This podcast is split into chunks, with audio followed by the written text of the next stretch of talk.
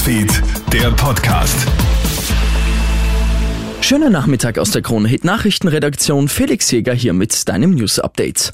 In Deutschland der Tankrabatt, in Ungarn gedeckelte Spritpreise. Hierzulande grüßen an den Zapfsäulen auch weiterhin hohe Preise. Zwischen einem Euro 80 und zwei Euro liegt man derzeit für den Liter Benzin oder Diesel hin.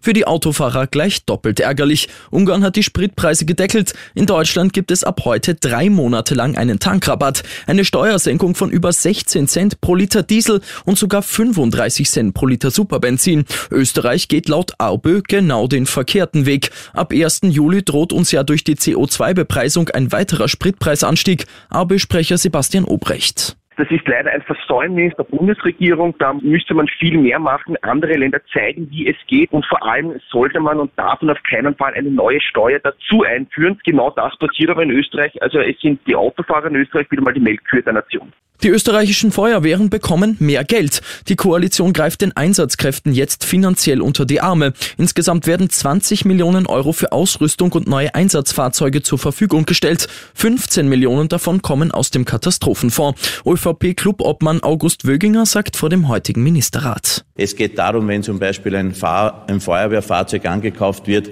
da hat man Preise bei Tanklöschfahrzeugen von 400.000 Euro, was der Fahrzeugwert ist, und dann kommen 20 Prozent Mehrwertsteuer dazu, dann kostet das Fahrzeug insgesamt 480.000 Euro.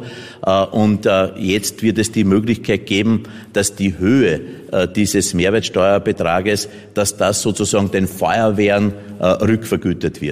Finnland und Schweden haben ihre Gespräche mit der Türkei über einen NATO-Beitritt fortgesetzt. Das hat der finnische Außenminister heute bestätigt. Demnach würden die beiden Länder ihre Hausaufgaben machen und gehen von positiven Nachrichten beim NATO-Gipfel Ende Juni in Madrid aus. Überrascht sei man aber gewesen, dass die Türkei ihre Bedenken nicht schon geäußert hat, bevor die Aufnahmeanträge abgegeben worden sind.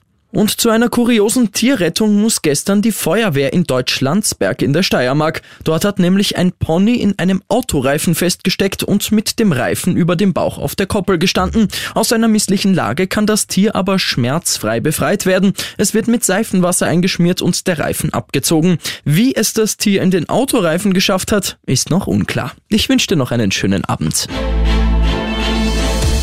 Krone Hits, Newsfeed, der Podcast.